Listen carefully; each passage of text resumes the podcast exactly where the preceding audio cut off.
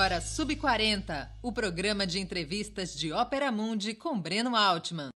Nosso convidado de hoje é Paulo Lima, mais conhecido como Paulo Galo, um dos principais líderes dos entregadores antifascistas.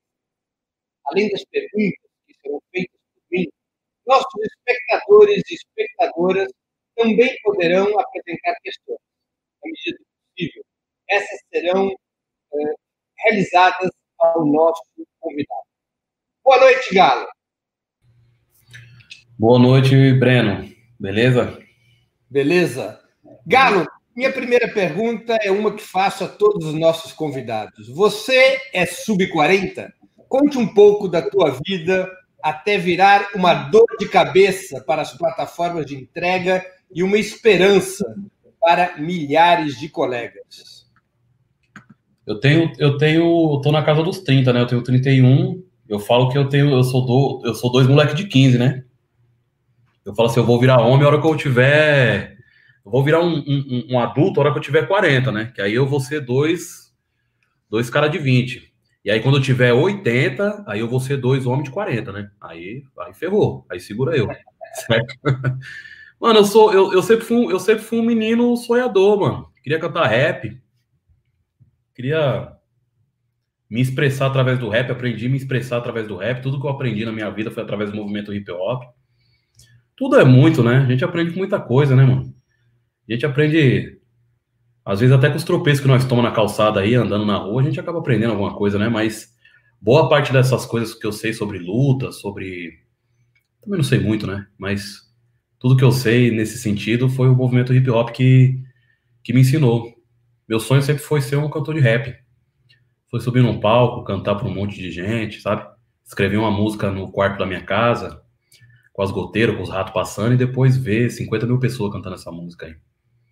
Bom, que louco, né? Uma coisa que eu fiz quietinho no meu canto, agora tem 50 mil pessoas cantando. Vem cá, você, você nasceu em São Paulo? Nasci em São Paulo. Minha família é tudo da Bahia, né? Mas eu nasci em São Paulo. Que bairro? Eu nasci no Butantã, ali no, no, no quilômetro 15 da Raposo Tavares. Eu moro ali para trás do, do shopping da Raposo Tavares. Né? E você tem quantos irmãos?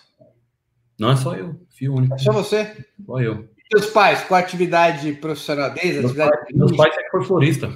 Meus pais sempre foram florista. O, meu pai e minha mãe, quando eu era molequinho, meu pai e minha mãe, eles iam pro meio do mato pegar bromélia para vender no Ceasa. Ficava, ia para Puta, tem uma cidade que é frio e é chique, o pessoal vai para lá. É...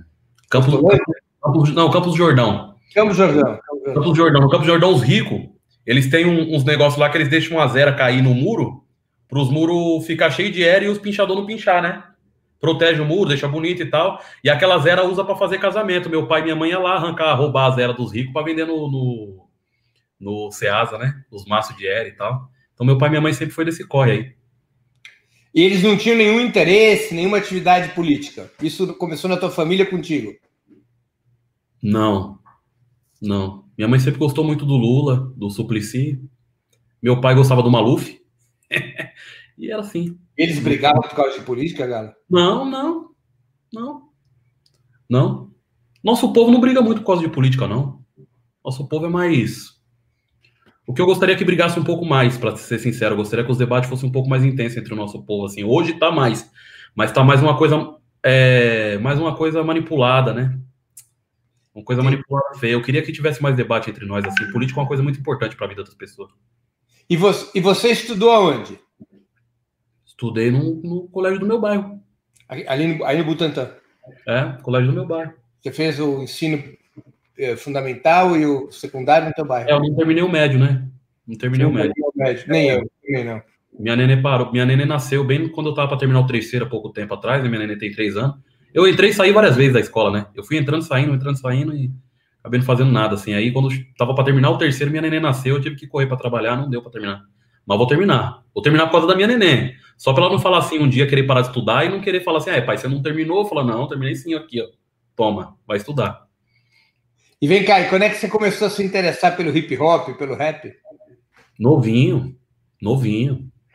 Ó, meu primeiro pensamento político, para ser sincero, eu tive criança, mano. Eu, eu, meu pai, minha mãe, um amigo do meu pai, da minha mãe, outra família amiga do meu pai, da minha mãe, de floristas também e tal. Uma vez teve um serviço bacana e, e eles ganhou um dinheiro, ela foi numa churrascaria e tal. E eu, criança, eu lembro que o, show, o, o, pessoal não queria servir a carne. Passava por nós e não servia a carne. Aí meu pai subiu na mesa e começou a fazer um show, começou a dançar, sapatear, cantar um samba, fazer barraco, né? Os caras atender nós e entregar a carne para nós. Uh, nós, nós, nós, nós que é pobre, nós tem aquela. Houve algum congelamento da tela do Paulo? Vamos, vamos esperar ele voltar. É, só um pouquinho, que acho que ele deve estar voltando. Às vezes dá esse problema de conexão. Vamos só aguardar um pouquinho, que já está regressando. A produção está me avisando aqui de que ele está voltando. Essas coisas às vezes acontecem com a internet, deve ser porque está muito frio aqui em São Paulo, e aí cai a conexão. Vamos ter só um pouquinho de paciência. A gente está entrevistando o Paulo Galo, líder dos entregadores antifascistas. Houve um pequeno problema com a conexão dele, nós estamos aguardando que ele regresse. Às vezes, esses são problemas da tecnologia. O Paulo Galo estava nos contando um pouco da sua história pessoal, de que ele é filho de floristas, de que ele estudou em escolas públicas aqui de São Paulo, do bairro dele, do Butantã, que é o bairro onde ele nasceu, aqui na cidade de São Paulo, e que ele começou a se interessar. O interesse dele pela política nasceu por conta do gosto dele em relação ao hip hop, em relação ao rap, das músicas que ele ouvia e cantava desde muito novo. Vamos aguardar aqui que ele regresse. É... Ainda está com dificuldades. A gente vai manter a conexão. Vou pedir às pessoas que continuem ligadas aqui a esse, a esse link, é, para que a gente não tenha que abrir uma outra conexão no YouTube, não é? Ele tá, ele teve um problema de conexão e já deve estar tá voltando. Peço só um pouquinho de paciência para vocês, é uma questão de minutos para a gente conseguir ter uma, uma solução para essa queda na conexão do nosso. Mano, caiu. Caiu e voltou. É isso aí. A vida é assim. A vida a gente cai e tem que levantar. Você acredita, ó, você acredita que eu saí de casa que minha internet é ruim, né? Uhum. Aí vim para casa do meu amigo aqui para fazer melhor. Atravessei a cidade para falar, vou lá porque eu tenho que fazer essa, essa live e tem que fazer mais uma reunião. Aí a internet dele também tá ruim, mano. Hoje é o dia. É, o frio, galera. Deve ser o frio. Deve ser, mano. Deve você estava contando pra gente que você, desde garoto, se interessou pelo hip hop, pelo rap. Vai contando, então. Então, aí, aí, aí, beleza. Aí teve esse negócio do caso lá do meu pai lá na churrascaria. Eu achei engraçado, achei estranho. Minha mãe tava nervosa, meu pai tava tirando sarro da situação, eu não entendi direito. Eu tinha mais ou menos uns 7 para 8 anos de idade e tal. Mais para frente, a polícia parou o carro da minha família e tentou tirar meu pai de dentro. Tentou não, tirou meu carro, meu pai dentro do carro e falou que meu pai colocar a mão para trás. Meu pai não quis colocar a mão para trás. E aí eles tentou quebrar o braço do meu pai. Aí foi a vez da minha mãe fazer um show, um barraco. Eles tentou colocar meu pai dentro da viatura. E ali, de dentro do, do carro, olhando aquela cena, eu associei com, com, com churrascaria, né? Eu pensei assim, eu falei, ah, mano, por que, que as pessoas não quis servir a carne para nós e por que, que os caras querem quebrar o braço do meu pai? O mundo tem um problema com nós por motivo nenhum, meu. Porra, é essa? Tá errado. Pensei assim quando criança, né? Não com essa toda, não com toda essa, né? Mas analisei que o mundo tava errado, moro? Ali. E que não tinha problema nenhum. Aí depois você vai crescendo, você vai descobrindo que as pessoas não têm um problema só com seu pai. As pessoas têm um problema com o pai de seus amigos também. As pessoas têm um problema com as pessoas do seu bairro. As pessoas têm um problema com outras pessoas de outros bairros que é igual a você. E aí, aos pouquinhos, você vai descobrindo qual que é o problema, moro? Quando, quando, quando, porque tem muita gente que acha que o problema é nós mesmo, entendeu? O problema não é nós. O problema é eles, certo? Então, qual que é a situação? Quando eu fiz 10 anos de idade, eu queria ser respeitado, moro? Eu queria a atenção das menininhas do meu bairro, eu queria que as pessoas me respeitassem, não queria que ninguém desse tapa na minha cabeça, não queria que ninguém deixasse de servir a carne para mim, não queria que ninguém mexesse, quebra, quisesse quebrar meu braço na frente do meu filho. E quem era respeitado no meu bairro era os bandidos. Eu queria ser bandido. para ser respeitado. Certo? As pessoas ouvem eu falar assim, as pessoas se chocam, né? O Galo queria ser bandido? Queria. Igual um monte de criança na periferia quer. Eu queria. Certo? Não, não sabia o que era ser um bandido mesmo. Não sabia o mal que, o, que um bandido fazia para as pessoas, morou? Eu só via que eles eram respeitados. Eu queria ser respeitado. Só que aí, veja bem, a única, o único que não respeita o bandido é a polícia, né? E o bandido tem medo da polícia. A polícia chega, dá tapa na cara do bandido, o bandido baixa a cabeça, corre, vai preso, fica longe da quebrada um tempo. E aí eu escutei um rap, na... aí eu falava, pô, mano, então peraí. A única pessoa que vai me desrespeitar no mundo é a polícia. Quem era a polícia? O cara que tentou quebrar o braço do meu pai. Uhum. E aí eu escutei um rap na rádio que falava, xingava a polícia, os caras falavam o nome deles e o endereço deles, mano. Aí eu falei, ah, mano, esses caras aí é os maiores bandidos da história, mano. Esses caras da rádio. Os bandidos da rádio é que é foda. Os bandidos da minha quebrada é bunda mole. Pensava assim, né? Os caras da minha quebrada é bunda mole. Os caras têm de polícia. Ah, o cara do rap é que enfrentava a polícia. O cara do rap enfrentava a polícia. Eu falava, mano, esses caras do rap é foda, mano. E os, e os bandidos eram pagar pau dos caras do rap. Eu ficava cantando as músicas dos caras do rap. Aí eu falava, ah, não, eu tenho que ser esse bandido da rádio aí. Eu não tenho que ser respeitado pela metade, eu tenho que ser respeitado por completo. E aí eu fui atrás de descobrir o que era rap. E aí eu encontrei, descobri um nome na escola, os caras mostrou para mim, o rap do cara era foda. Por incrível que pareça, o nome do rap dele chamava Epidemia, do Dugueto Chabais.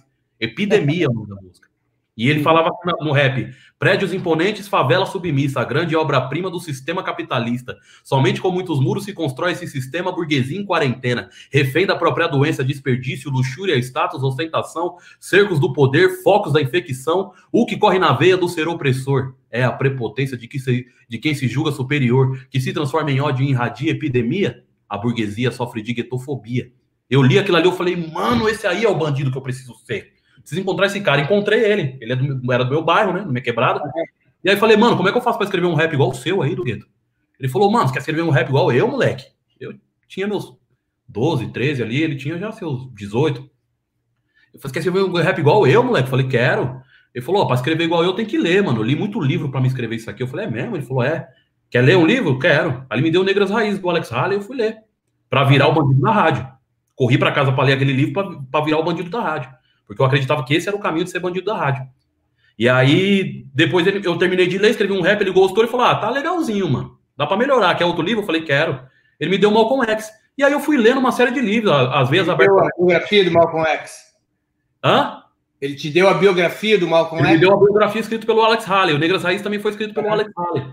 E uhum. aí depois foi me dando, eu fui pedindo outros livros. Aí eu virei o xodó dos caras, entendeu? Dos adultos ali, dos cantores de rap, porque eu era um moleque de 14 anos pedindo livro na periferia. É, um, é meio que incomum isso, não é uma coisa normal.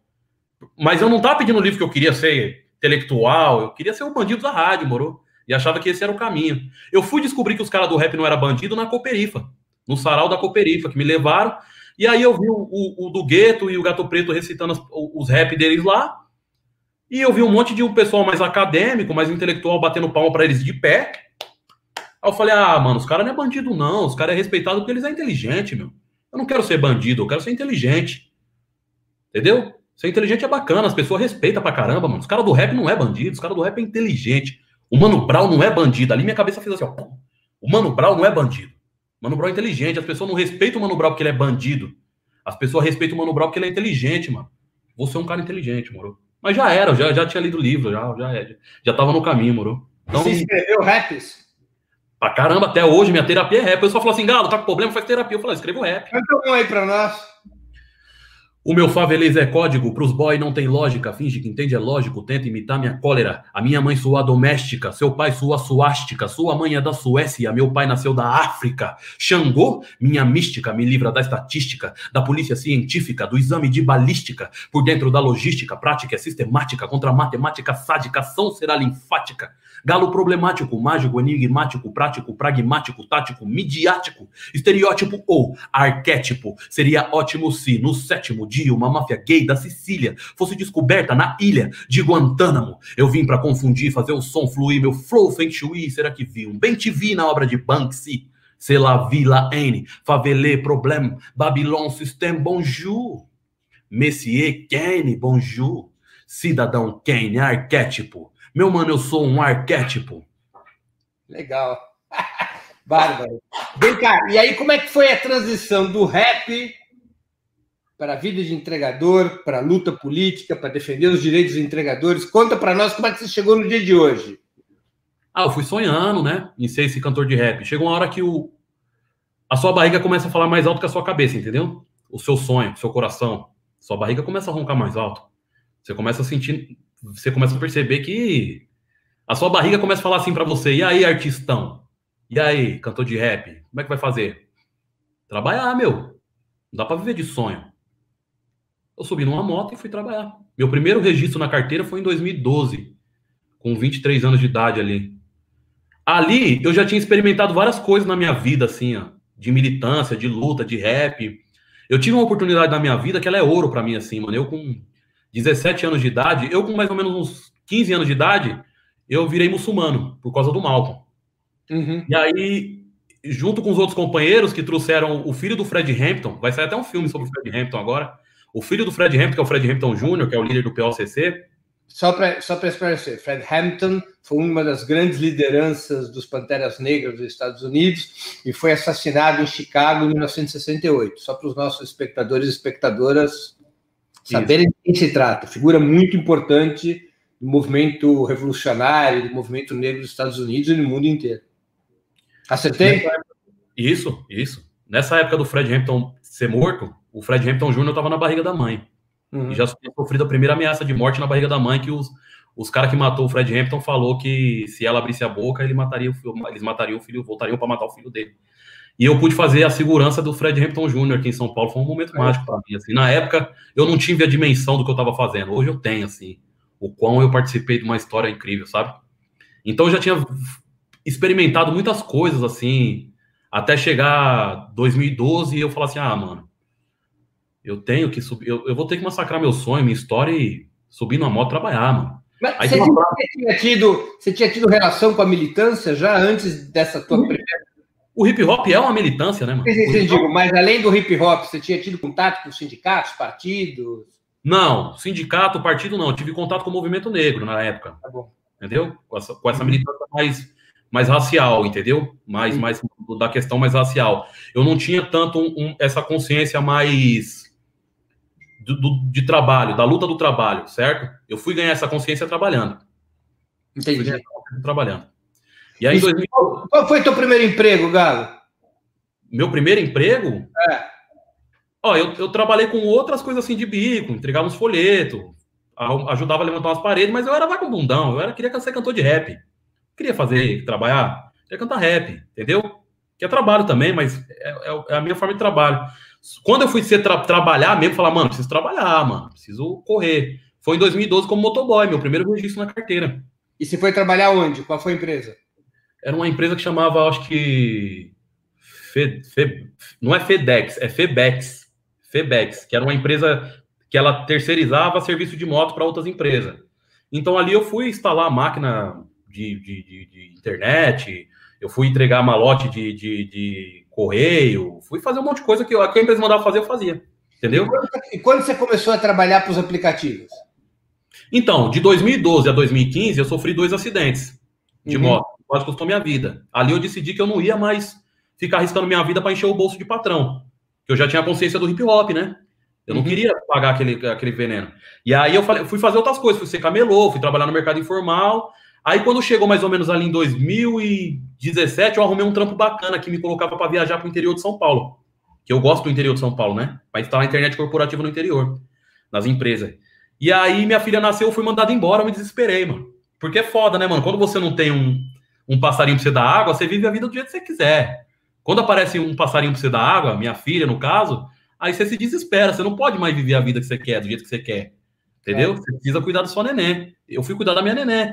Aí eu não queria voltar a trabalhar de moto, mas eu tive que voltar. E aí tentei segurar a bronca até 2019. Quando chegou em 2019 não tem jeito, o negócio apertou mesmo e eu tive que ir atrás de parcelar uma moto no banco, né? Tirar um, uma moto parcelada. Esses tempos atrás o banco tava querendo tomar aí, mas aí nós conversamos na pandemia, eles vai dar mais três meses aí para mim ver como é que eu pago. E, e tô chorando não, hein? Tô contando história.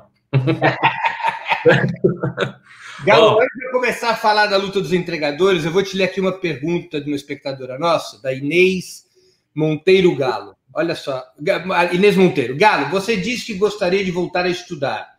Sou professora e pergunto a você: como acha que deveria ser uma escola para adultos trabalhadores? Pergunta complicada, né? Complicado, hein, meu? Eu sou muito fã do Paulo Freire, né? O pessoal fala assim, ei, Galo, você quer ser o Lula? Eu falo que eu quero ser o Paulo Freire, não quero ser o Lula, quero ser o Paulo Freire. Todo o respeito que eu tenho pelo Lula, né? As pessoas falam assim, você gosta do Lula, cara? Eu falo, gosto que eu gosto. Minha mãe comprou uma casa naquela época, como é que eu não vou gostar do velho? Entendeu? Mas eu tenho minhas críticas também ao velho, mas eu só critico, ó, pra vocês aí, ó. Eu só critico o Lula com meus amigos, viu? Assim, ao vivo, eu não critico, não. As pessoas ficavam falando besteira. Então, o que que, que, que eu... que que eu, eu penso, assim? Eu sou muito fã do Paulo Freire, tá ligado? Muito fã do Paulo Freire. Eu acho que o caminho é o Paulo Freire, mano. Quer ensinar adulto? Ninguém melhor do que o Paulo Freire para fazer isso. Entendeu? Olha lá, ele escreveu um monte de livro para ensinar isso aí. Entendeu? Eu, eu, eu, eu, sinceramente, eu acredito que. Eu acredito muito nisso aqui, ó. Nada que você entrega para as pessoas assim vai dar certo, tá ligado? Você uhum. precisa mostrar o caminho da chegada para isso, para que as pessoas valorizem isso. Morou? Não é aquele papo de capitalista, de ah, né? É, é, qual que é o papo? O papo é isso aqui, ó. Se você pegar e dar crédito para as pessoas comprar o que elas quiser, só dar crédito para elas fazer isso aí e transformar elas em consumidores, igual aconteceu na nossa história aí e tal, não vai adiantar muito que elas vão se perder, entendeu? Elas precisam saber o caminho que fazer até chegar ali para elas se manter firme. Então, o que, que eu acho que o Paulo Freire fez? Ele mostrou o caminho de como aprender a ler. Ele não foi lá com a arrogância dele ensinar a ler ele ensinou o caminho de como aprender a ler. Aquelas pessoas valorizaram tanto aquele conhecimento, porque não foi o Paulo Freire que deu para elas, foi elas que conquistou. O Paulo Freire, eu acho que ensinou, eu não sei, né? Eu acho, né? Tudo eu acho. Eu acho que o Paulo Freire ensinou as pessoas a chegar até lá, o conhecimento. E aí as pessoas valorizou tanto aquele conhecimento que, ela, que elas ensinaram outras pessoas a chegarem lá. Sabe? Então eu acredito que o caminho é ensinar as pessoas a chegarem lá. Não pegar na mão delas e falar aqui, ó, por aqui. Ensina o caminho, tá ligado? As pessoas elas querem se sentir inteligentes, sabe? Você entra numa periferia, as pessoas querem se sentir inteligente. E aí você chega com a sua arrogância acadêmica, muitas vezes, e as pessoas se sentem burra e ela se afasta daquele conhecimento, porque ninguém quer se sentir burro, entendeu? Entendi. Ô Galo, você poderia descrever um pouco para a gente como é que é o cotidiano do entregador e como é que está sendo esse dia a dia com a pandemia? O cotidiano do entregador, ele é exaustivo, né, mano? Ele é louco, né? Esses dias mandaram uma foto de uma criança entregando comida de, de bicicleta, e o pessoal tava romantizando isso, falando: olha só, uma criança trabalhando para ajudar a família. Se toca, meu. Tá romantizando isso aí, meu? Trabalho infantil, você está maluco? Qual que é a de vocês? Certo? Você tá achando bonito uma criança trabalhar? Qual que é a de vocês? Aí teve agora me mandaram um vídeo de um cara cadeirante trabalhando, entregando comida nas costas, o cara romantizando também. Olha o cadeirante entregando comida aqui. Sério, mano? Sério? Vocês vão romantizar isso aí? Vai, o, o, mundo tá errado. É igual tava, agora tava pouco eu tava assistindo novela com a minha esposa, né? Era uma novela de, de época. Aí era tipo São Paulo 1940. Um monte de gente branca feliz. Que vocês, ó. Falou? Então, ou seja, nós vai viver um, nós, nós vai querer entender o mundo ou nós vai viver esse mundo de merda como se ele não fosse da forma que ele é? Entendeu? Tem que tomar a porcaria da pílula vermelha logo, mano, para nós entender como é que o mundo é mesmo, entendeu? Então, o como é que é a vida do entregador? É uma merda, mano. Não vou ficar falando isso aqui, é uma merda, mano. A vida do entregador é uma bosta, mano. Não queira ser entregador, entendeu? Não queira ser entregador, mano. É horrível, mano. Fazer com isso, não queira que o seu trabalho se transforme num aplicativo amanhã. Não queira essa falsa noção de liberdade, sabe? Que os caras falam assim: você faz o seu horário. Mentira, quem faz seu horário é suas dívidas, peão. Quem faz seu horário é suas dívidas, pior. Eles vai falar que é você que faz seu horário. Mentira, mano. Sabe o que, que esses caras é? Sofisticado. Esses ricos é sofisticado. Eles enganam nós de forma sofisticada. Eles não vêm diretão, entendeu? Eles vêm de forma sofisticada. Eles fazem você acreditar que essa merda que você tá comendo é filé mignon. É isso que eles fazem você acreditar, porque eles é sofisticado. Entendeu? Eles pagam a sua faculdade, te manda para Harvard. Depois você vira político e, e vota na, na, na reforma da Previdência, entendeu? É isso que eles fazem. há, quem, há quem diga que os entregadores seriam exemplo de empreendedorismo, do trabalho por conta própria, sem patrão. Afinal, vocês são pequenos capitalistas ou parte da classe trabalhadora? Nós é classe trabalhadora, mano. Nós é o, o, o, ser que construiu o mundo. Sabe a Torre Eiffel que a patroa bate foto na frente? Foi nós que construiu. Sabe a roupa chique que ela veste? Foi nós que costurou. Sabe o avião que ela foi viajar para a Europa? Foi nós que fabricou. Sabe o foguete que foi para a Lua levar o satélite que garante o seu sinal de celular? Foi nós que fabricou, foi nós que levou, foi nós que operou, foi nós que fez tudo. A força de trabalho construiu o mundo. O empreendedorismo cercou. O empreendedorismo cercou o que a gente construiu. Entendeu? Eles, o, o, cara, quando eles colocam como um empreendedor, eles colocam como um cara genial. Olha, eu estou empreendendo, Sabe o que eu estou fazendo? Eu estou empoderando. Melhor do que empreender é empoderar, moro? Aí os caras falam assim, cara, você tem alguma coisa contra o, o, o, empreendedorismo? Sei lá, eu sou meio burrão, mano. Eu sou contra o capitalismo, disso aí eu não abro mão, não. Você acha que os entregadores hoje, teus colegas, com quem você convive, eles se sentem como parte da classe trabalhadora ou eles estão nesse sonho de serem empreendedores por conta própria? É foda falar dos meus companheiros porque rasga a minha carne, entendeu? Mas meus companheiros não se enxergam assim, não. Não tem, não tem problema, moro? Não tem problema. Uma hora eles vão se enxergar. O meu trabalho é esse, é fazer eles enxergar a verdade, moro? Os caras me odeiam, mano. Meus, meus companheiros e muitos companheiros me odeiam. Aí quando eles vêm me odiar, eu falo que eles não me odeiam, eles se odeiam, entendeu? Porque eu tenho muito orgulho e muito amor de ser o que eu sou, moro? Classe trabalhadora, trabalhador. Ah, eles acham que eles me odeiam, na verdade eles se odeiam. Os caras vêm falar comigo, eu falo assim, eu fico quieto, mano, sou um espelho, moro? Se enxerga aí, mano. Você é eu. Só que você tem vergonha de ser. Eu não tenho. E por que que se odeia? Porque eu tô falando que nós é trabalhadores, não quer mais ser trabalhador, entendeu? O rico falou para ele que é feio ser isso, entendeu? E aí ele se sentiu feio. Ele acha que o rico que é bonito, entendeu?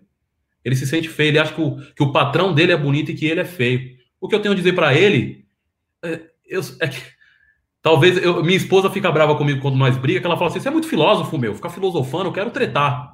Eu falo, caramba, mano, mas não dá pra, pra escapar. então o que, que eu falo pro cara? O que, que eu falo pros caras? Eu falo assim, ó. Eu falo assim: o patrão quer ser você, meu. Por que, que você quer ser o patrão se o patrão quer ser você? Aí os caras falam assim: Ih, o Galo agora ficou doido. O patrão quer ser nós, fudido. O cara tá rico lá, Galo. O cara quer ser nós. Falou, claro que os caras querem ser você, irmão. Vai lá em Hollywood e ver os filmes que ganha Oscar. É sobre a classe trabalhadora, mano. É sobre o povo que tá no fundo do poço. Não é sobre o playboy que nasceu em berço de ouro e dominou a empresa do pai e explorou mais gente. As histórias que ganha Oscar, que ganha prêmio, é sobre nós, mano. Os caras querem ser nós, mano. Entendeu? Porque nós temos uma verdade única. Nós é bonito, sem os dentes na boca, mano. Os caras têm que ir pra Europa e vestir muita roupa de grife para querer chegar próximo da beleza que nós tem. Morou? Os caras querem ser nós, meu. Fica me odiando, não, mano, que você tá se odiando, moro? É, esse galo conversa bem, ele tá manipulando nossa mente. falei, tá bom, mano. O tempo vai dizer, mano. O tempo vai dizer. O Galo, quem são os entregadores antifascistas e como começou o movimento? E quais pautas pelas quais vocês lutam? Quando, quando os entregadores antifascistas surgiu, surgiu comigo sozinho. Eu tinha essa ideia na minha cabeça, eu resolvi tirar essa ideia da minha cabeça, esperando que o que, que eu acho que é o compromisso de quem tem a verdade no peito? Nunca parar de dizer essa verdade. O mundo vai ser transformado pela verdade. Entendeu? Uma mentira não mata. Ó, mil mentiras não matam uma verdade. Uma verdade mata mil mentiras. É nisso que eu acredito, entendeu? Não tem como uma mentira vencer a verdade em tempo algum. A verdade sempre vai vencer a mentira, mano. Tem como a mentira cercar as verdades. Ela cerca as verdades. Aí fica difícil falar a verdade, que é muita mentira gritando ao redor. Mas quanto mais a gente gritar a nossa verdade, mais essa verdade ela vai crescer. Eu era sozinho, agora nós é um número de 60 pessoas espalhadas por 11 estados. Eu estava numa reunião agora, tava Argentina, Chile, Colômbia, Uruguai, México, China, Itália, Inglaterra e um pessoal do, do Canadá. Tudo entregador. Você vai falando a verdade, a verdade vai crescendo. Você vai se conectando com outras verdades, essa verdade vai criando uma rede de outras verdades. E aí, sabe qual que é o bacana da verdade? É que a verdade não precisa de dinheiro para viralizar. A verdade viraliza sozinha. É só você dizer a verdade que ela viraliza. A Mas é precisa de capital, precisa de dinheiro para viralizar. Fake news, né?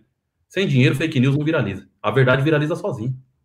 Galo, agora, você disse que começou sozinho, juntou 60 pessoas. Como é que... E vocês já fizeram do... dois dias de paralisação. Como é que foi disso? De uma pessoa para duas greves?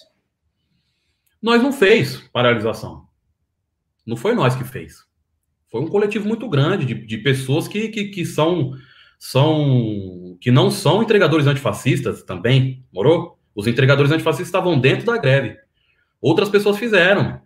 Quando você se levanta e diz isso está errado, nós estamos tá numa sala com 50 pessoas, e você se levanta numa cadeira e fala isso aqui, isso aqui está errado. Outra pessoa vai olhar e falar assim: é mesmo, está errado. Outra vai falar: está errado, está errado. Daqui a pouco é 50 pessoas falando que está errado. E aí é greve. Entendeu? Então, o lance começa às vezes pequeno, cresce. Não foi nós que iniciou a greve. Foi outros entregadores que acharam que estava errado. Eu já estava falando que as coisas estavam erradas muito antes da greve. Sim, mas quem marcou a data da greve? Outros entregadores. Foram entregadores que, que são anônimos aí na luta, eles não querem se mostrar, eles não querem dizer, eles fiz, marcaram. Com vocês. Comigo, com nós não. Nós tentou ser, nós, nós, nós tentou ser, tentar expulsar a gente da greve várias vezes. Várias vezes. Entendeu? Porque os caras não concordam com a bandeira antifascista. Os caras não concordam com, com, com, a ideia antifascista, os caras não concordam do, dos entregadores antifascistas ser um movimento de esquerda. Muitos dos motoboys votaram no Bolsonaro. Entendeu? Ó, eu sou, eu tenho muito mais a ver com as pessoas que me odeiam do que com as pessoas que me amam, né? As pessoas que me amam, as pessoas que me amam, eu amo elas também muito, mano. Amo todos vocês, mano, que têm amor por mim. Morou? Mas a vida, a, a nossa vida é diferente, morou, mano? Vocês fizeram faculdade, vocês às vezes moram numa casa bacana, vocês não, não, não entregam comida nas costas, entendeu? Com a barriga vazia. Os caras que me odeiam entregam comida nas costas com a barriga vazia, entendeu? Então esse é meu dilema da minha vida. Como é que eu faço para caminhar no mundo onde as pessoas que é mais parecida comigo me odeia e as pessoas que é mais diferente de mim me ama? Mas eu tô aprendendo sobre os dois mundos agora. Eu tô conseguindo entender os dois mundos. É... Agora, quais foram as pautas principais dessas duas greves, só para informar os nossos espectadores? Como nós não votou, como os entregadores antifascistas não pôde votar, não pôde participar de nada, porque os caras rejeitou o que nós é, a, a pauta girava em torno da demanda. Eu não luto por demanda. Eu luto por direitos, entendeu? Mas a pauta girou em torno da demanda. Maiores taxas, maior taxa mínima, fim dos bloqueios injustos e tal. Por que, que a gente continuou dentro da greve, dentro do movimento e apoiou e ajudou a proporcionar e, e a chegar em caminhos que, que talvez não chegariam se não fosse os entregadores antifascistas e tal, apoiando, né? Porque se a gente apoiou, é, foi por um motivo. Então, por que, que a gente apoiou? Porque a gente acredita nisso, mano. Eu não vou, ó, eu não vou ficar esperando o tempo bom para me lutar, entendeu? Tem gente que fica arquitetando a luta para lutar, entendeu? Ah, mas o Brasil tá muito difícil, muito bolsominion, não sei o quê, não dá para conversar com esse pessoal. Tá bom, então, fica na sua casa, Diogo. Me atrapalha. Entendeu? Eu vou no que tem, mano. Eu falo assim, ó, a locomotiva dos entregadores antifascistas só vai partir a hora de que der tempo de todo mundo entrar, entendeu? Não é porque muito dos meus companheiros me odeiam que eu odeio eles, mano. Eu entendo porque que eles me odeiam. Eles me odeiam, eles se odeiam, entendeu? Isso é triste, mano. A locomotiva, a locomotiva dos entregadores antifascistas só vai partir a hora que ele estiver pronto para entrar. Entendeu? Entendi. Galo, tem aqui uma pergunta do Arthur Lins. Ele pergunta o seguinte: as empresas disseram pela imprensa que era direito dos entregadores fazer greve, mas houve algum tipo de retaliação contra os que paralisaram? Várias. Tem, tem um monte de motoboy aí em São Paulo que tomou, e pelo Brasil também deve ter, tomou multa de 6 mil reais, obstrução de via. Tomou multa de obstrução de via. Tomou diversas multas companheiro que foi bloqueado. Eu estou bloqueado nos aplicativos desde muito antes da greve, né? Porque eu já vinha denunciando os problemas do aplicativo já desde março, né? Então eu já estou bloqueado desde aquela época ali. Não foi a greve. As pessoas achavam que o Galo foi bloqueado por causa da greve. Não, já estava. Eu já estava. Você está sem conseguir trabalhar? É, sem trabalhar eu não, não digo porque eu dou meus pulos, eu dou meus jeitos, né? Então eu vou encho o saco aqui, encho o saco ali, arrumo um pico para me fazer, um negócio para me fazer, mas pelos aplicativos eu não trabalho mais não. Entendi. Tem uma outra pergunta da Carolina Maria Rui. Qual é a relação do movimento dos entregadores e dos entregadores antifascistas com os sindicatos? E a tua opinião sobre a sindicalização da categoria? Mano, eu tenho respeito por todas as políticas que querem empoderar o trabalhador. Acredito que todas as políticas que querem empoderar o trabalhador, elas têm que se unir para empoderar o trabalhador. tenho nada contra a sindicalização da, da categoria. Acho bacana. Não é o meu caminho, certo? Não é o meu caminho. Eu não, não, não tô no caminho de montar um, um sindicato e, e, e, Não porque eu desrespeito, não porque eu não acredito no sindicato, entendeu? Eu acho muito bonita a história sindical, a luta sindical, e tem que reconhecer que os sindicatos, a luta sindical foi o que conquistou muita coisa para os trabalhadores, né, mano? Os, os, sindicatos, né, mano? Sindicalizados, a, a luta sindical e tal. Mas eu, eu, eu escolhi outro caminho de luta, entendeu? São vários caminhos de luta, né? Essa, esse livro da Revolução tem várias páginas, vários capítulos. Você escolhe qual é a página, qual capítulo que você quer estar, entendeu? Mas é o mesmo livro. Então, eu acredito, tenho muito respeito pelo sindicato, sou amigo do, do, do Gil, presidente do sindicato, dos motoboy aqui em São Paulo, certo? Sou, sou amigo do, do Gringo, que é da associação do AMA BR, né? Que é da Associação dos Motoboys Autônomos. É, conheço um monte de político institucional aí também, que é meu amigo, que nós bate papo, que nós troca ideia. Então, eu, eu acredito que todas as políticas que querem empoderar o trabalhador, elas têm que se unir e empoderar o trabalhador. Qual que é a política que eu faço? Política de rua. Política de rua. Aí as pessoas falam assim, cara, o que é política de rua? Malcolm X, Mahatma Gandhi, Jesus Cristo, certo? Tudo político de rua. Rosa Luxemburgo, certo? Pessoal, tudo político de rua. Então eu quero ser. A, a política dos entregadores antifascistas é política de rua. E ela quer estar aliada e unida às outras políticas que querem empoderar o trabalhador, entendeu? E o que faz o político de rua? Baderna. Tô brincando. um político de rua ele conversa com as pessoas na rua. Entendeu? Chega no companheiro, eu chego nos bolsão de moto e falei, aí, mano, beleza, mano? O que vocês acham disso, disso? Tá errado? Sabe aquilo que eu falei no começo? Um fala tá errado, o outro fala tá errado. É isso que o político de rua faz. Fala tá errado. E, as pessoas, e, e, e, e torce para que as outras pessoas se juntem no coro do tá errado, entendeu? Tá errado, tá errado, tá errado, tá errado, fudeu mil pessoas falando que está errado, duas mil pessoas falando que está errado, um milhão de pessoas que está falando que está errado, aprova esse projeto de lei aí, Joe.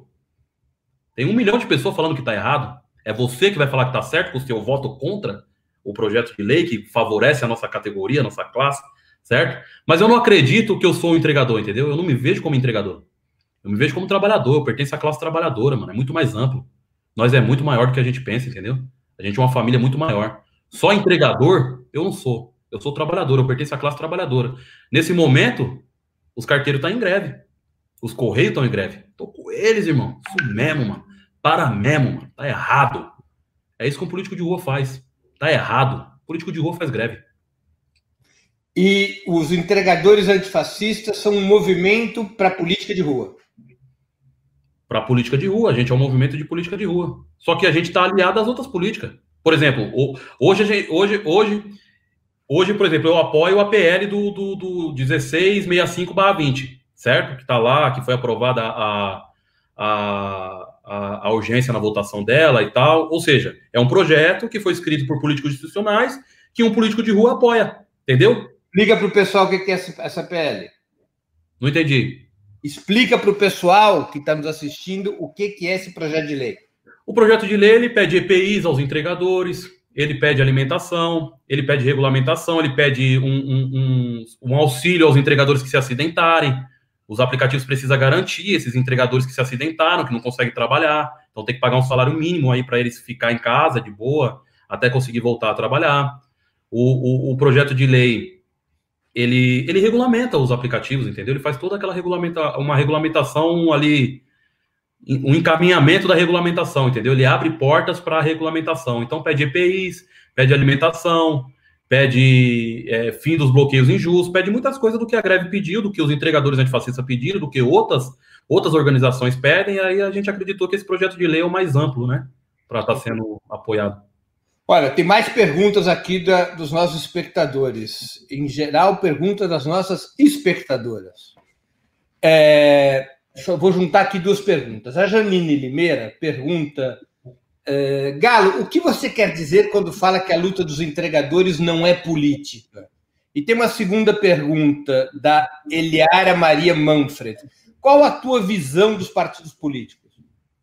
A luta dos entregadores é totalmente política, mano. Que luta que não é política? Não existe uma luta que não seja política. Só que existem diversas políticas a se fazer. Existe a política institucional, Existe a política sindical, existe a política social, existe a política de rua, mano. Se você tem dois filhos, um briga com o outro, você vai separar a briga, isso é o quê? Política. Entendeu? Lógico que. Fico até preocupado quando o pessoal faz essas perguntas, assim, que é muito estranho, mas os entregadores antifascistas, a luta é política, nós somos políticos, entendeu? Nós somos políticos. E qual que é meu problema? A pergunta é se eu tenho um problema com os partidos políticos, é isso? Qual é a tua visão dos partidos políticos? A pergunta da Maria Manfred. Necessários. Os partidos políticos são extremamente necessários, entendeu? Muito bacana. Tem vários aí que eu, que eu, que eu, que eu, que eu gosto da, da posição, do jeito, entendeu? Acho que os partidos políticos é necessário, entendeu? A única coisa que eu acho que é prejudicial para nós é achar que quando surge uma pessoa que, que, que se coloca na luta, tem que empurrar essa pessoa para política institucional. Galo, você tem que ir lá pegar a caneta. As pessoas ficam falando pra mim, isso para mim, eu fico meio nervoso, mano. Galo, você tem que pegar a caneta, você vai mudar o mundo com a caneta na mão. Vai o punho cerrado, mano. Não muda o mundo. O, a política do punho cerrado fez a caneta trever diversas vezes. As pessoas falam assim para mim: Galo, você é antifascista e tá lutando pela carteira de trabalho que foi o Getúlio Vargas, um fascista que criou. Aí eu falo: o Getúlio Vargas era fascista? É, o Getúlio entregou a Olga Benário grávida pros nazistas, mano. E ele que criou a carteira de trabalho. Aí eu falo assim: ó, é que eu sou mais simples, né? Eu falo assim: falar que o Getúlio Vargas deu a carteira de trabalho para os trabalhadores é a mesma coisa de dizer que a princesa Isabel deu a liberdade para nós. A princesa Isabel não deu a liberdade para nós e o Getúlio Vargas não deu a carteira de trabalho para nós. Existia uma pressão na rua para que essas coisas fossem feitas, para que essas coisas fossem criadas. A política do punho cerrado faz a caneta tremer. Quando que a caneta vai parar de tremer? Quando tiver mais povo lá. Certo? Quando tiver mais povo lá. E aí a gente não vai precisar fazer eles tremer, porque eles é nós. Nós tá lá. Mas na casa do povo não tem povo, nós sabe disso. Na casa do povo tem um monte de velho branco. Entendeu? Na casa do povo não tem povo, o, povo necessário para isso ainda, entendeu? A ideia é colocar mais povo lá, super a favor da política partidária, super a favor dos partidos políticos, entendeu? Ainda não, se não se confundam, os entregadores antifascistas não são apolíticos, entendeu? Nós lutamos contra essa ideia política. Não se Você é filiado a algum partido? Eu sou filiado a um partido chamado PMN, o Partido da Mobilização Nacional, certo? Porque no começo da minha trajetória de luta, houve uma pressão ali para me estar tá me filiando a esse partido. Meu cunhado foi assassinado, minha esposa tomou um tiro no braço, minha filha de dois anos viu tudo, eu não tinha como enterrar o meu, meu cunhado e acabei utilizando as pessoas do partido para estar tá enterrando meu cunhado, entendeu? Mas não tenho problema nenhum, não tenho desrespeito nenhum, também não acho que foi eles, eles ajudaram a enterrar o meu cunhado porque eu fazia parte do partido, nem nada, entendeu? Mas eu sempre deixei bem claro para ele que eu nunca, tinha, nunca tive interesse de me, me candidatar a nada, que meu barato era política de rua, entendeu? E queria deixar claro que quando eu quisesse me desfiliar, eu me desfiliaria. Tanto que eu já estou em processo de desfiliação, né? Você não vai fazer uma pergunta para mim, eu vou mentir, né? Não tem como. Eu não Isso aí. Minto sim. É, a Bia Luna ainda faz uma pergunta também sobre a questão dos partidos. É, Galo, nas principais páginas do Facebook utilizadas para a organização da categoria, percebi a ausência das organizações de esquerda, particularmente os partidos políticos. Há uma desconfiança? Qual o motivo dessa desconfiança? As pessoas é a política, a maioria dos pessoal da greve é a político. Eles ouvem falar partido político, eles já estão com raiva, com ódio, entendeu? Tem que entender o que aconteceu com o país, mano. As pessoas têm que entender o que aconteceu com o país, entendeu? O pessoal fica questionando que as pessoas é contra os partidos políticos, tem que entender o que aconteceu com o país. Entendeu? Houve um processo. Ó, o que, que acontece, mano? O problema é o político corrupto. As pessoas olham assim, ah, corrupção, o político corrupto. Eu já eu olho um pouquinho mais à frente, eu penso assim, ó, se não tivesse empresário safado para comprar o político corrupto, não tinha político corrupto. Quem ia, quem ia comprar o político corrupto se não tivesse quem comprar? Quem ia corromper? Como é que existir corrupção se não existisse o cara que corrompe? Entendeu? É isso. Então, meu problema não é com o político corrupto. Ele tá ali, mano. O povo colocou ele lá, o povo pode tirar ele de lá. Entendeu? Claro. Certo? É nisso que eu acredito. O problema mesmo é esses ricos safados. Falou? É esses ricos safados que fizeram o quê? Criaram um plano de demonizar a política.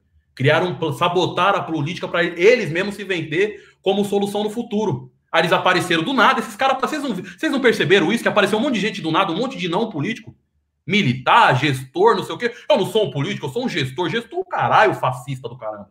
Gestor o caramba, mano. Volta pra sua casinha, maluco.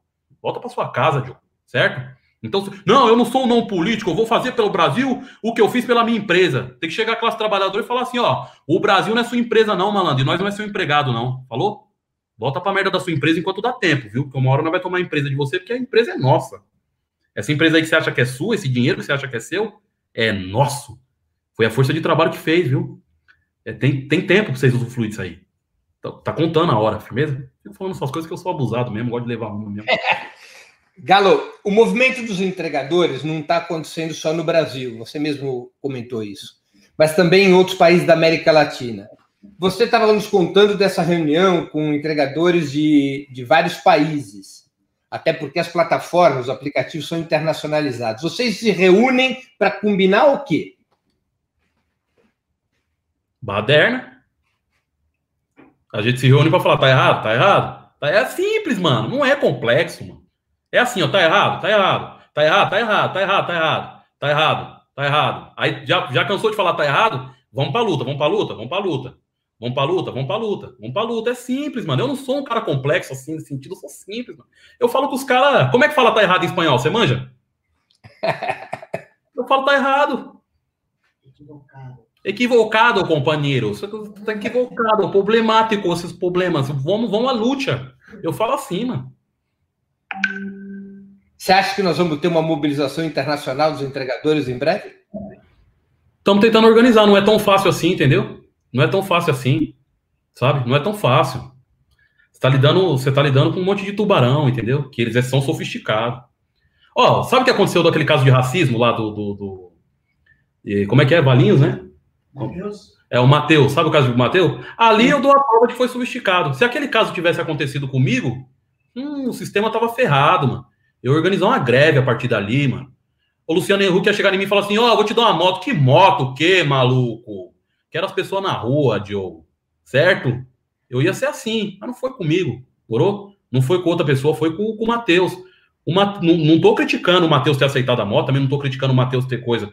Mas eu acredito que eles são sofisticados, mano. Eles vê o fogo acontecendo, olha como é que a burguesia é. Eles vê o fogo acontecendo falam assim: ó, um caso de racismo. George Floyd, Breck do dia primeiro, um monte de gente passou, agora juntou o racismo com Breck, classe, puta que o pariu, vai ferver. Olha o caldeirão fervendo. Eles correm para apagar o fogo, mano. Vai lá dar moto, dar presente, não sei o quê. Já era, eles isolam o caso. É como se um caso que não acontecesse todo dia, com vários entregadores, Sabe? É como se um caso que, não, que acontecesse todo dia com vários entregadores, agora não fosse isso. Só está acontecendo com uma pessoa. O que, que eles dizem? Ó, só aconteceu aqui em Valinhos, com, com o Matheus, com outro cara racista lá e tal. É um caso isolado, viu? Não é um caso geral. Calma aí, pessoal. Aqui pra vocês, mano. Entendeu? Aqui pra vocês, mano. Se aquilo ali fosse comigo, tava todo mundo na rua. Agora eu já tinha convocado o povo na rua. Tinha mandado Luciano Huck e, e, e, e, e catar coquinho. Tinha mandado esse povo tudo catar coquinho e catava o microfone da Globo lá e falava pra rua, pessoal. Tô me sentindo ofendido aí. Fui, sofri racismo e sofri classismo, sofri um monte de coisa aí. Eu quero, queria que o povo viesse para rua me ajudar aí. E não só os entregadores, queria que a classe trabalhadora viesse para rua, para nós mostrar nossa força. Ô, Galo, como é que você explica que, por exemplo, eh, em vários países, vou aqui citar até mesmo os Estados Unidos, um caso racial leva a uma enorme mobilização eh, popular, e aqui no Brasil, não. Mano, tem que entender a proporção da coisa, entendeu, irmão? Tem que entender a proporção da coisa, mano. Se amanhã eu morrer, se amanhã eu morrer, as pessoas vai ficar chateado alguns dias. Entendeu? Depois já era. Entendeu? Depois já era. Brasil é outra coisa, mano. Brasil, os caras matam. Brasil, os caras matam de quilo, mano. Mas os caras matam de tonelada. No Brasil, os caras matam de tonelada, não acontece nada. Os caras dão 80 tiros em carro de família. Os caras Criança cai no voo de elevador, um monte de coisa, mano. E aí, o que, que o povo, o que, que isso tá mostrando pro povo? Aí, ó, não fica gritando, não, que não adianta nada. Não fica gritando que não adianta nada. E o povo vai se intimidando com isso, mano. É mesmo, mano. O cara lá morreu, a família do cara tá chorando, agora já era. Olha a Marelli. Só assinaram a Marielle, até agora não encontraram o cara, mano. Não. Vou ficar dando dessa aí, não, entendeu? Então é difícil mesmo, mano. Também não pode querer botar na balança Sabe, mano? Não dá, mano. Brasil é mais difícil. O Brasil é outra história. Mano. Brasil é outra história, entendeu? Tem que entender a luta. Eu não, eu não, eu não. Eu acho bonita a luta lá dos caras lá. Achei muito bonito o que aconteceu. Aquela foto daquela delegacia pegando fogo lá, nossa. Eu queria fazer um quadro e colocar na minha sala. Eu, eu amo aquela foto lá. Mas, mas fazer a luta no Brasil é diferente, muito diferente. Como é que você vê a conexão entre a luta antirracista, a luta antirracista e a luta da classe trabalhadora? Porque tem muita discussão sobre isso se, é que, se o movimento antirracista, como é que ele se relaciona com a luta da classe trabalhadora, tem muito debate sobre isso. Como é que você acha isso? A eu história acho... do lugar que fala, a história. O que, que você opina disso? Eu acho que assim, ó, o tronco é. O, o, a raiz é egoísta, o tronco é capitalista, os galhos é racismo, fascismo, machismo, homofobia, os frutos é os Bolsonaro, os Pinochet, os aplicativos aí, os empresários safados. Eu respeito quem bate na fruta, no fruto, e eu respeito quem bate no galho. Mas a minha proposta é bater no tronco, derrubar o capitalismo. O que não significa, o que não significa, o que, que, que, que, que quando o capitalismo cair, vai parar de ter racismo, vai parar de ter homofobia, vai parar de ter é, é, todos esses problemas aí, certo? Fascismo. Só que a, gente, a competição vai acabar, moro? E aí, veja bem, ó, vai ficar mais fácil. Quando a competição acabar, essa competição do capitalismo acabar, e a gente conseguir se enxergar melhor, a gente tiver mais espaço para respirar, mais espaço para se entender, vai ficar o caminho muito mais pré-encaminhado para a gente acabar com isso. Como é que gente... aí a, a, discussão vai ser como é que agora a gente vai arrancar o mal pela raiz? A gente derrubou o tronco, derrubou a árvore, agora precisa arrancar o mal pela raiz do egoísmo, certo? Como é que a gente vai fazer? Então, então é nisso que é, é nisso que eu acredito, certo? Porque funciona assim, ó. Se não tem competição, irmão, e eu não quero vencer você, e eu sou um cara racista, eu sou um branco dentro da minha bolha racista, quando a competição acabar, o que, que eu vou fazer? Se isso não for uma maldade profunda mesmo no meu coração, se isso for uma questão cultural, o que, que, eu vou fazer? Eu vou olhar pro cara preto e vai falar assim, porra, mano, o que, que eu odiava esse cara preto aí? Só porque ele é preto, mano? O filho dele é tão bonito, o cara é tão inteligente, mano. A família do cara é tão bacana, o cara é tão divertido. Cara... Em vez de eu ser amigo do cara, eu tô odiando o cara, eu tô tendo problema com a pessoa porque a pessoa é gay, mano. Eu tô tendo problema com amor, porque dois homens querem se amar. Eu tô tendo um problema porque dois homens querem se amar. Por quê? As pessoas vão se questionar por que, que elas são do jeito que elas são, moro? Porque não tem mais capitalismo, não tem mais sentido ser o que você é, mano. Não tem mais sentido correr na esteira se não tem mais capitalismo. Entendeu? Aí as pessoas vão se questionar. Logicamente que não vai acontecer automaticamente. A gente vai precisar continuar travando a luta. Eu falo que a luta é para a vida toda, entendeu? Mas é isso. Eu respeito quem bate no galho, eu respeito quem bate no fruto. Mas eu sou de dar uma machadada no tronco, já derruba tudo. Aí o problema é o capitalismo. Tem que tirar o Bolsonaro lá, é, tem que tirar o Bolsonaro mesmo, mas vai, mas vamos ser sinceros, vamos tirar ele de lá e vai vir outro, tá? Vamos ser sinceros. Se nós não derrubar o, o tronco, a árvore, vai vir outro. Aí os caras falam assim: esse galo é comunista. Eu falo, ah, já cansei, pode me chamar de comunista. Eu nem entendo de comunismo, mas pode me chamar de comunista mesmo aí, que tá de boa. Vou te perguntar aqui uma coisa, é, que são vários, vários é, espectadores perguntando a mesma coisa. O Luiz Alberto Benevides, a Cristina é, Catunda. Vocês pretendem, como projeto, criar um aplicativo dos entregadores para competir com as plataformas capitalistas? Já estamos criando as cooperativas, né? Vários. Não pode ser um aplicativo. Eu não acredito em nenhuma cooperativa. Eu acredito em várias cooperativas. Por que, eu acredito em várias cooperativas? Porque quando esses tubarão achar que eles têm um problema para resolver, eles vão ver que eles têm mil problemas para resolver. Não é uma cooperativa que surgiu, são mil cooperativas que surgiram. Cooperativa na Bahia, cooperativa no Amazonas, cooperativa no Acre, cooperativa na Zona Sul, na Zona Norte, na Zona Leste. É cooperativa pra caramba. Mano. Por que, que tem que ter um? Tem que ter vários. Entendeu? E a gente vai se federalizando, vai se confederalizando, vai se unindo, vai estando junto. Só que eu não acredito que a luta dos entregadores antifascistas é para fazer cooperativa. Cooperativa é, é, é uma ferramenta. É nisso que eu acredito. A cooperativa é uma ferramenta. Mas a luta dos entregadores antifascistas é ativar outros corações para a política de rua. É fazer política de rua. É buscar a união da classe trabalhadora, entendeu? E nesse caminho aí a gente vai fazendo cooperativa, entendeu? Porque nós não tem só um braço, né? Nós tem dois braços, duas pernas, nós vai fazer, dá para fazer mais de uma coisa, entendeu?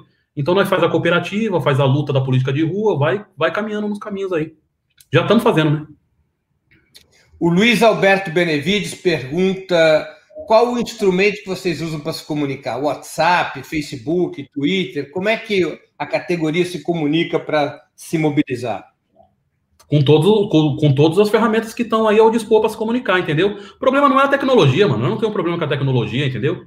A uberização é um desdobramento da Revolução Industrial. Lá vai eu, o textinho pronto. Ó. A uberização é o, é o desdobramento da Revolução Industrial, certo? O que, que aconteceu na Revolução Industrial? Chegou uma nova tecnologia. A máquina. A máquina era para auxiliar o trabalhador poder produzir mais, trabalhar menos, descansar mais, ganhar mais. Falou? Aí os caras falam assim: é, quer trabalhar menos e ganhar mais? Claro, mano. Ô patrão, se toca, vocês acham que nós quer o quê? Deixar vocês ricos? Então, é isso que nós quer, certo? Trabalhar menos, ganhar mais. A máquina era para auxiliar nós fazer isso. A máquina, o patrão ele descobriu que a máquina fazia o serviço de 10, mandou 9 embora, ficou com 1. A uberiza... Se a Revolução Industrial suprimiu empregos, a uberização está aí para suprimir direitos, entendeu? Nós não acredita que o problema é o aplicativo, a tecnologia, porque teve o ludismo, né? Eu não entendo muito de ludismo, mas eu sei que foi um movimento de quebrar as máquinas. Não foi isso? Então, foi isso então, então o que, que acontece? No ludismo, os caras entrou para a fábrica para quebrar a máquina. Adiantou? Não adiantou nada. A Revolução Industrial avançou da forma voraz que ela tinha para avançar, da forma que ela queria, quis avançar. Desregrada, entendeu? Então o problema não é quebrar o aplicativo. Não, peraí. Tem que tirar o aplicativo da mão do, do, do, do dos caras lá, né? Porque o aplicativo é nosso. Ela fala assim: ah, quer quebrar iFood? Não, quero, quero que os trabalhadores sejam donos da iFood. Morou? Os trabalhadores do coletivo seja, se apodere do que é dele. Morou? Porque é nosso. Nossa, Galo, a iFood é do cara. Que do cara, Joe? Vocês ficam caindo em conversa fiada aí, o bagulho é nosso. Entendeu? Nós que fez.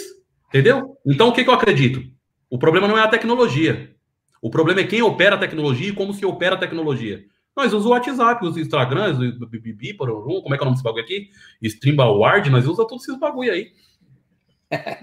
Galo, a gente está chegando no final da entrevista, vou te fazer agora umas perguntas curtas. A primeira delas, como é que você se definiria ideologicamente? Te di dizem que você é comunista. O que é Paulo Galo? Cara curioso, confuso. E anticapitalista? É, isso aí não tem como, né, mano? Isso aí não tem como, mano. Não dá pra não ser anticapitalista, né, mano? Eu não sei como as pessoas conseguem ser capitalista, mano. Não, eu sei como é que o Luciano consegue ser capitalista. Agora, o cara que tem uma loja de tapete em Moema, eu não sei como é que ele consegue ser capitalista. A classe média, eu não sei como é que a classe média consegue ser capitalista. Na tua eu... cabeça, existe um modelo de país não capitalista que você tem admiração? Hum, ixi, eu sou meio burro, né, mano? Eu não sei assim dizer para você do modelo de capital de país, que eu não estudei muito esses países aí para saber. O que que eu sei? O que que eu sei? Eu sei que o poder tem que estar na mão dos trabalhadores, entendeu? É, Galo, mas aí a economia, eu, eu não sei. Faz uma economia que favoreça os trabalhadores, falou? É só isso que eu sei, mano. Eu não, eu não sou esse cara tão avançado. O pessoal acha que eu li o Marx. Eu só não sou comunista porque eu não li o Marx. Eu acho que no dia que eu li o Marx, eu viro comunista. Muito que bem. Vamos às perguntas rápidas. Time de futebol. Corinthians? Hum. Ídolo político. Ídolo político? Caramba. Paulo Freire. Livro inesquecível. Livro. O Menino do Dedo Verde. Menino do Dedo Verde. É. Música preferida. Música preferida é Strange Fruits. Frutas estranhas, não da Billie Holiday, mas da Nina Simone, que eu gosto. Evento histórico do qual gostaria de ter participado. Hum, evento histórico, vixe, tem tantos, mano. Palmares. Palmares. Queria estar em Palmares, mano. Fiando a arma na cara dos brancos, falando, solta os negão aí. Filme marcante. Filme marcante. Caramba, é tantos, mano. Mas eu vou falar Malcolm, né? Porque a biografia do Malcolm mexeu muito comigo. Malcolm que é o filme com Denzel Washington. O filme com o Denzel Washington, Malcolm X do Spike Lee. Mas são tantos, mano, que é muito difícil dizer só o Malcolm. Dói o coração falar só o Malcolm. Paulo Galo, queria te agradecer muitíssimo pela entrevista dessa noite no Sub-40. Foi uma conversa vibrante. Essa hora passou muito rápido. Eu tenho certeza que nossos espectadores e espectadoras aproveitaram muito e puderam conhecer um pouco da tua trajetória e das tuas ideias. Obrigadíssimo por ter aceitado o nosso convite e ter nos propiciado essa conversa. Valeu. Eu gosto do Old Boy também. Terminamos Terminamos assim a sexta edição do programa Sub 40. Para assistir novamente esse programa e a outras edições dos programas 20 minutos, se inscreva no canal do Opera Mundi no YouTube. Curta e compartilhe nossos vídeos, deixe seus comentários. O jornalismo de Opera Mundi é mantido com o seu apoio. Faça uma assinatura solidária em www.operamundi.com.br. Com um pequeno valor mensal, você nos ajuda no desenvolvimento de um jornalismo independente e de qualidade. Obrigado pela audiência e até